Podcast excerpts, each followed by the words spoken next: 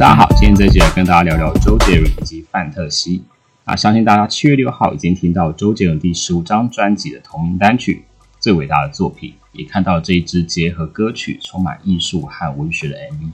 而他的新专辑《最伟大的作品》也将在七月十五号正式发行。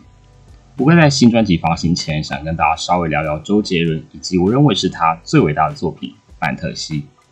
那周杰伦是我第一个崇拜的偶像，他出道的时候刚好是我小学六年级的时候。那最迷的时候是从 J，然后范特西、八度空间，一直到叶惠美这个时期，所以差不多就是我小六到高一的阶段。那那个时候，每个男生，包括啊每个女生，其实都在学周杰伦唱歌，因为那个时候的青少年所追求的都是一种呃自由、一种酷、一种个性、不屑一顾的那个态度。所以周杰伦他很强烈的自我风格。就会让大家把他当做是神一样的存在，而且大家不知道有没有发现，其实一般的歌手，尤其是男歌手，其实女生的粉丝比例占比都会比较大，但其实周杰伦男生粉丝的比例不会比女生要来的低，而且是甚至有的还蛮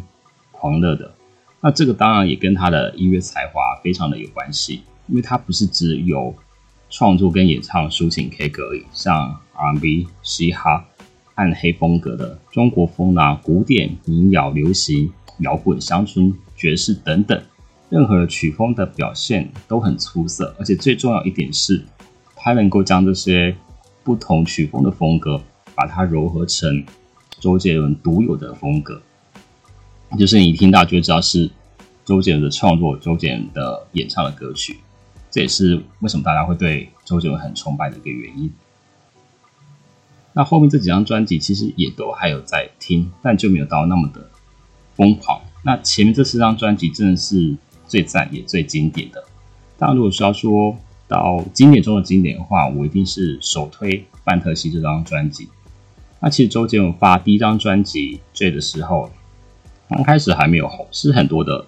呃音乐人和乐迷的口碑而传开来，就是像一个挖到宝矿的一个。一个感觉。那隔年的第十二届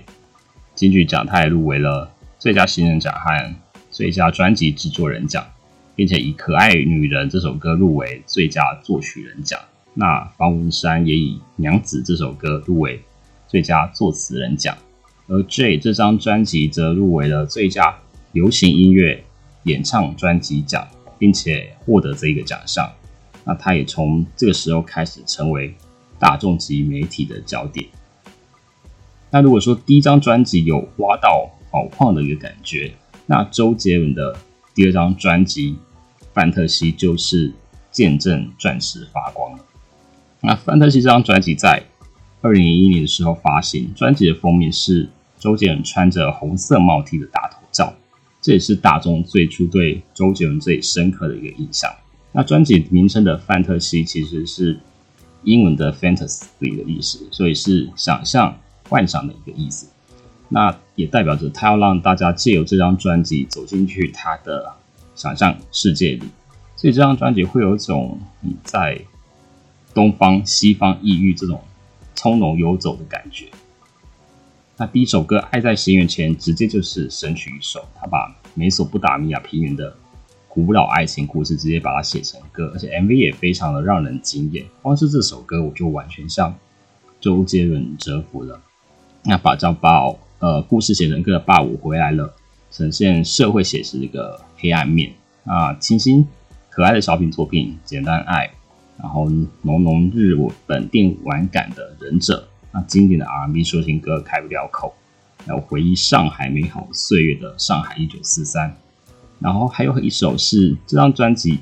里面相较而言比较低调，可能比较呃少人会知道的这首歌曲叫做《对不起》，可是这首歌非常的厉害，是神曲一首，大家一定要去听《对不起》这首歌。那专辑里面的其他首作品包括像奇幻的吸血鬼主题的《威灵古堡》，然后还有这样武术结合嘻哈的《双节棍》。还有也是标准的周杰伦的情歌《安静》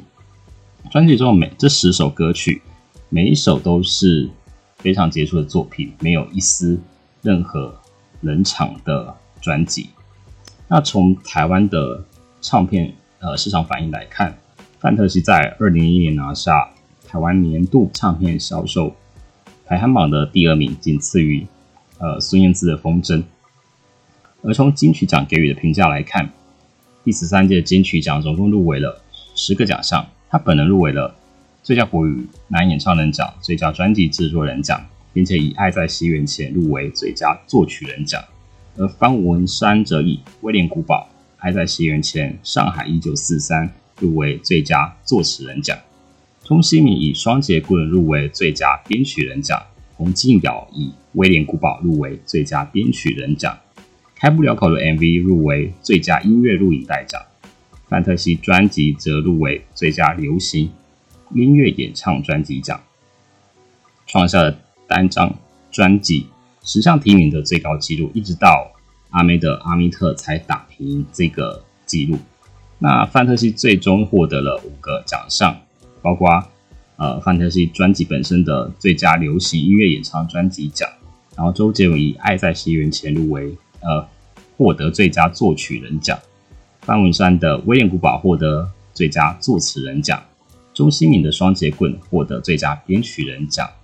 以及周杰伦以《范特西》获得最佳专辑制作人奖，所以《范特西》这张专辑等于正式宣告了周杰伦的音乐时代开始了。他的音乐改写了华语乐坛，那流行音乐由他去定义跟创造。这样在当时横空出世的专辑，即便是你说二十年后的现在来听，其实依然是我认为依然是流行音乐的一个典范。那《范特西》这张专辑也是我心中最伟大的作品。如果这一生只能够选一张专辑，我想我应该就会选择《范特西》。那周杰伦影响力其实是延续至今的，虽然现在并没有像当年那种制霸等级，可是你从很多的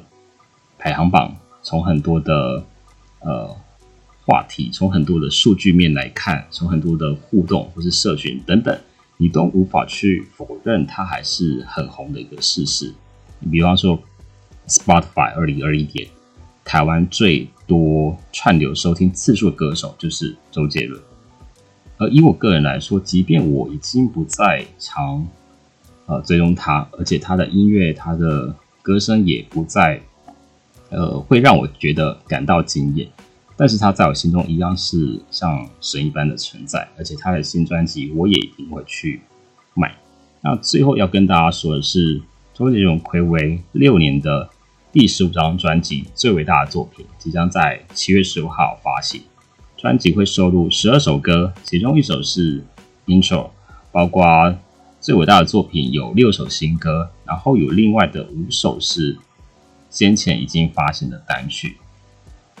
包括呃，说好不哭，不爱我就拉倒，Mojito，等你下课，我是如此相信。虽然我觉得有五首旧歌有点